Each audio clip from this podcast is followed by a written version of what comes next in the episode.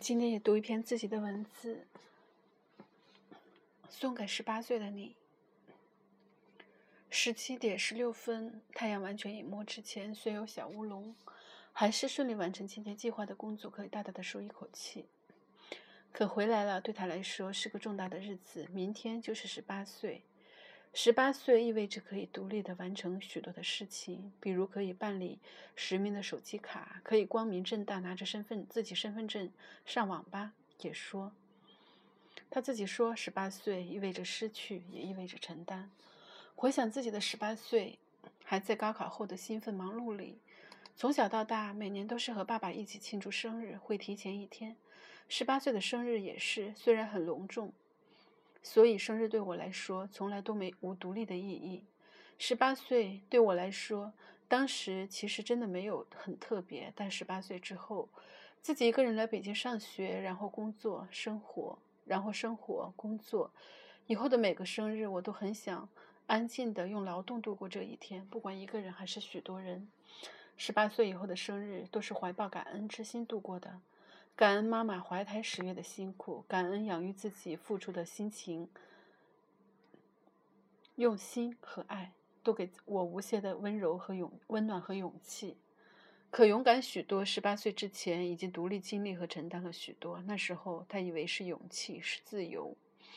十四个月之前，实质上的成为他的监护人，一起相处的过程，对自己来说，也有许多的调整和成长。十八岁，想对他说。从明天开始，说话和做事也像个大人吧。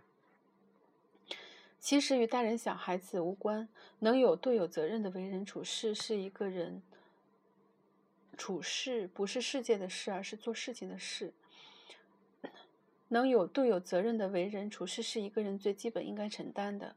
十八岁想送他的礼物，其实希望他说：“你送我书吧。”对他的期望，只是希望他能重拾阅读的乐趣，去了解世界，去观察，去思考，而不是被自己过去的经验、被自己的遭遇所累、所局限。看书的过程是一种交流，也是一种体验，也是了解世界的过程，也是自我发泄的旅程。所以，看书、旅行，其实都是为了自我成长，也是为了与世界更好的相处，享受这世界没有一个角落是你可以不问世事就可以安然处之的。没有这样的理想之地，所以很多人、很多事了解、接受，是自己能安然的处于世界所必须学会的技能。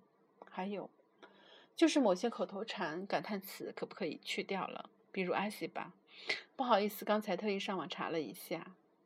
每次你口头说或者打字回过来，无形的这种带着情绪的口头禅，都会在我脑袋上重重一击。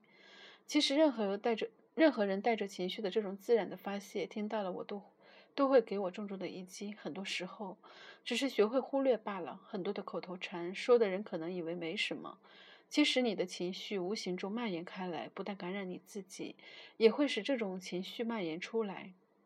我知道自己有时候是一个多么无情和冷酷的姐姐，可是，可希望十八岁，你可以开始崭新的人生，不需要依赖任何人，而是靠你自己。十八岁对你的期望其实还有两点：第一，尝试着去看书、去阅读、去欣赏自身以及处境之外的东西，看各种好的作品。实际上，读一本好书、听一曲好的音乐，或者看一幅好的画作、一个好的节目，是让你自己有机会与世界上那些所有。世界上所有那些有着优良品质的人进行交流，让你有机会了解他们的感受、他们感受的、思考的以及如何表达。请用适度的时间进行各种消遣。你看的电视节目，请带着思考去看。请练习着去了解世界，了解你自己，去建设你自己。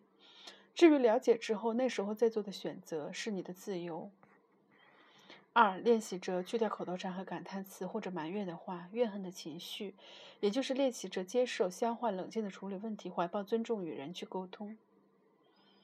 好像没有别的要说的了。刚才可和我说，我在别人面前总是特别的成熟，为什么在你的面前觉得自己特别的幼稚呢？